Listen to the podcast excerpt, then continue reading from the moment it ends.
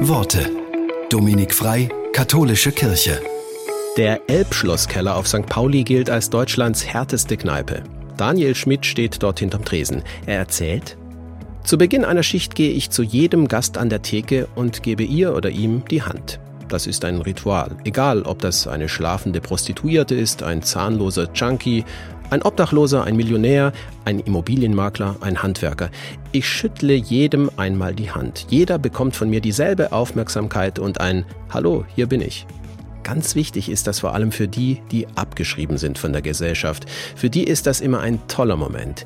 Ich sehe in ihren Augen ein Funkeln, als würdest du einem kleinen Kind etwas schenken.